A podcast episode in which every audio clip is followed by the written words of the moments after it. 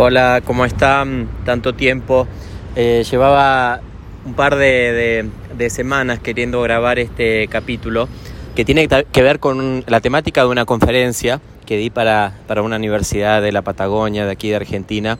Y como no quedó bien el sonido de esa conferencia, preferí volver a, grabar el, el tema este, no había tenido tiempo y hoy que realizo mi primer viaje después de, tantos meses de cuarentena y de pandemia, realmente se, relaciona mucho con lo que, con lo que estuve viendo. La, conferencia que yo di en su momento recibió como nombre Viajo, luego existo. ¿Frente a, qué tipo, ¿Frente a qué tipo de crisis estamos en realidad? Van a escuchar ahora muchos ruidos porque estoy en la calle, no tengo un guion como suelo hacer, que, que que tengo para guiarme y que además suelo estar en, un espacio silencioso, pero esta vez lo estoy grabando en pleno corazón de, la ciudad de Córdoba, una, ciudad de las más lindas que tiene nuestro país, Argentina. Eh, como ustedes saben, por supuesto, yo estoy en Buenos Aires, así que bueno, este, tuve que tomar un avión. Fue, el viaje fue, fue tranquilo, en una hora y cuarto estuvimos, muy rápido, así que en ese sentido todo bien.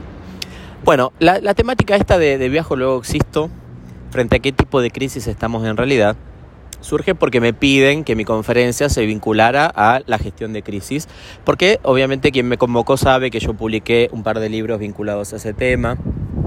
Saben que también doy este, diplomados sobre crisis y turismo desde hace varios años. Es un tema que, manejo hace tiempo, que, para mí no es nuevo, no, no, llega a mí por la pandemia ni, ni mucho menos.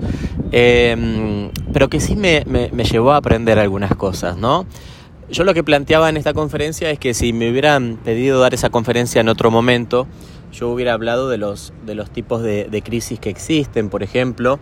Entre ellas tenemos las crisis económicas, las de inseguridad, las técnicas, las que tienen que ver con los comentarios negativos, este, las legales, las medioambientales, las catástrofes naturales, que, no son humanas, sino que son desarrolladas por la, por la naturaleza. ¿no?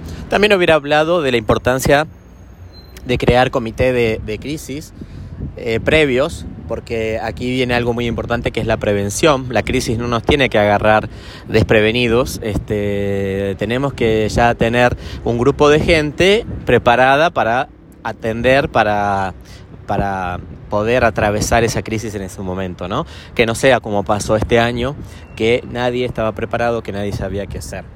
Esa, esa no es la idea, ¿no? Este, hubiéramos, hubiera yo hablado también en esa conferencia y podría estar hablando ahora de la, de la crisis vinculada a la escasez de turistas, que es una crisis que se vincula mucho con el momento también que estamos viviendo actualmente. Pero sin embargo mm, decidí cambiar la, perspectiva de mi exposición ¿Frente a qué, a qué tipo de crisis estamos en realidad? ¿Es una crisis sanitaria? Sí, por supuesto que se trata de una crisis sanitaria. ¿Estamos frente a una crisis económica? Y sí también, porque sabemos que la pandemia ha generado que se cierren un montón de empresas, que mucha gente pierda su, fuente laboral, etcétera, etcétera, que todos sabemos y, y, todos hemos de alguna forma vivido esta, esta mm, afectación en la parte económica. Estamos frente a una crisis de seguridad y también porque cuando entra en problemas la economía de un lugar, eso conlleva también un nivel alto de inseguridad, lamentablemente. Y estamos frente a una crisis turística, sí, por supuesto, también. Sabemos cómo esta crisis ha golpeado al sector turístico. Todo eso es cierto. Ahora, yo después de, hacer esas preguntas, empecé a pasar algunas imágenes em, sobre situaciones donde, por ejemplo, una foto tiene que ver con el aeropuerto de Panamá, de la capital del país, donde vemos a, toda la gente agolpada, digamos, cero distanciamiento social, ¿no? ¿Por qué sucede eso? Digamos, eso tiene que ver con, con, qué tipo de crisis. Y así fui pasando diferentes imágenes de fiestas clandestinas que se realizaron aquí en Argentina, en, diferentes partes, de cómo la gente se juntaba también en, las playas y no había ningún tipo de, respeto por los protocolos. Entonces, ¿frente a qué tipo de crisis estamos en realidad? Realmente para mí fue un aprendizaje muy grande porque la crisis que nosotros estamos viviendo actualmente, que es todavía más profunda que las otras, es la crisis de valores. Hay una fuerte, hay una gran crisis de valores en Argentina y yo creo que a nivel mundial. Porque la gente no se quiere y no quiere al otro. La gente no se respeta y no respeta al otro. La gente no se cuida y no cuida al otro. Es más fuerte, es más importante el divertirse, el, el, olvidarse, el, el hacer otras cosas que hacen que todo lo que tenga que ver con la protección de la vida quede de lado. Porque si no, ¿por qué la gente no, no, no cumple los protocolos? Yo entiendo que es difícil, yo entiendo que no, que, no estamos acostumbrados, yo entiendo que puede ser incómodo también, pero parece que el valor de la vida humana mm, está en riesgo completamente. Y lamentablemente esto lo, vi, lo viví y lo estoy viviendo aquí en la ciudad de Córdoba.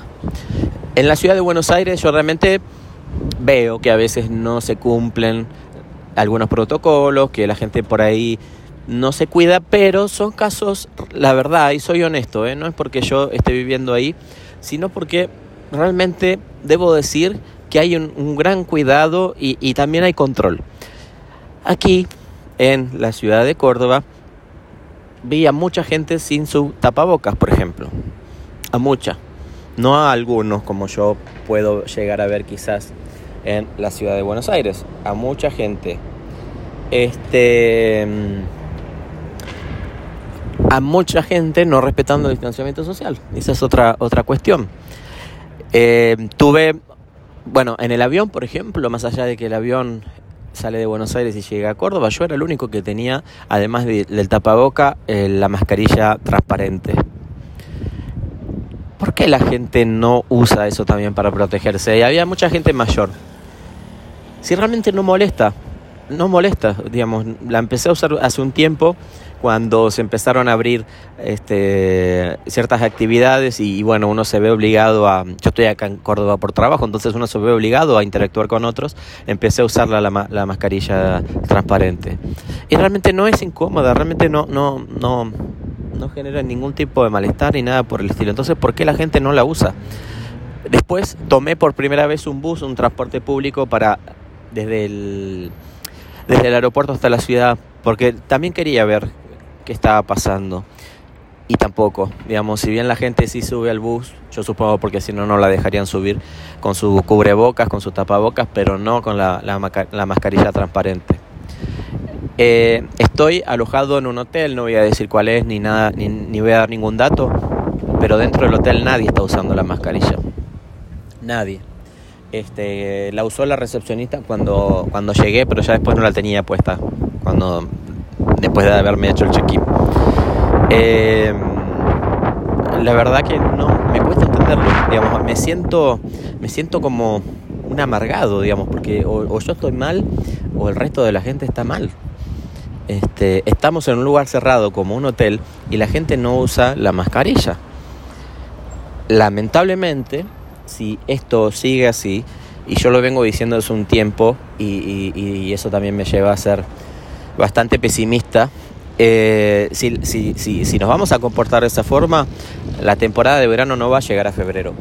Quienes no se vayan en enero a algún lugar en febrero no van a poder hacerlo porque los contagios van a aumentar, los hospitales de los destinos turísticos van a colapsar. Entonces, este, no vamos a tener temporada de verano como pasó en Europa, como pasó en tantos países del mundo. Y Argentina es un ejemplo más de todo lo que está pasando en Latinoamérica. Le estoy hablando principalmente a Latinoamérica. Que yo sé que esto se repite, lamentablemente. ¿De qué nos sirve tener dinero? ¿De qué nos sirve tener salud? ¿De qué nos sirve tener seguridad? ¿De qué nos sirve el turismo? Si en realidad no, no nos estamos cuidando, no nos estamos respetando.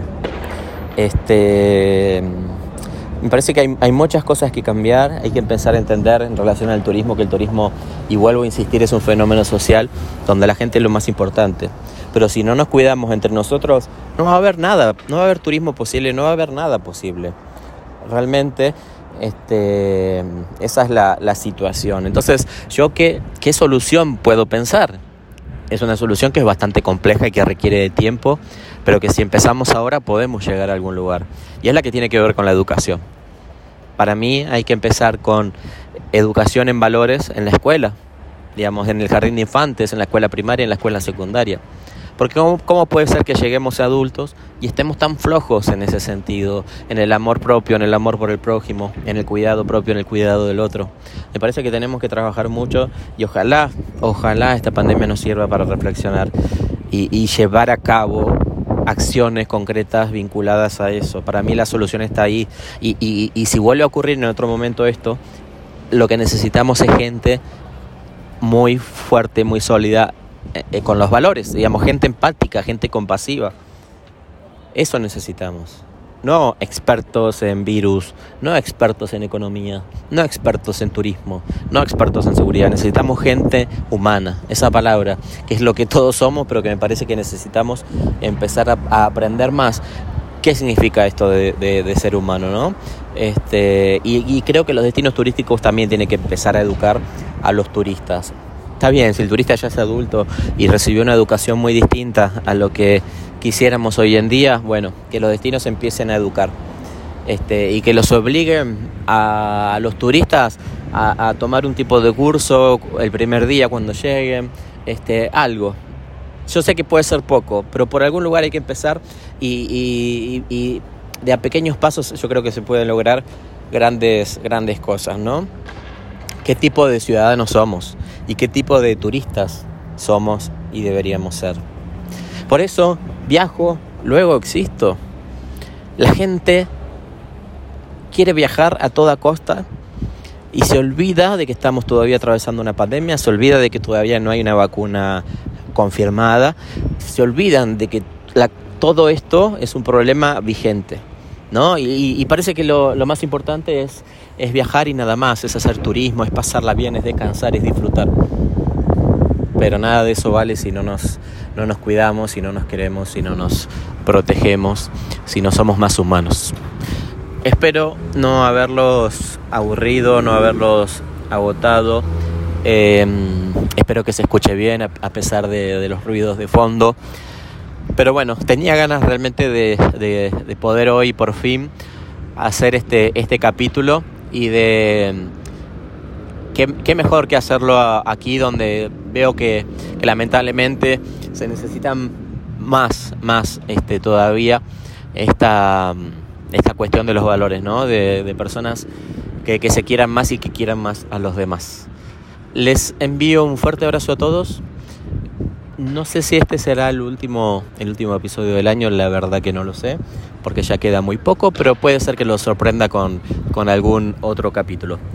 Abrazo, abrazo inmenso y, y cuídense, por favor, cuídense mucho todos.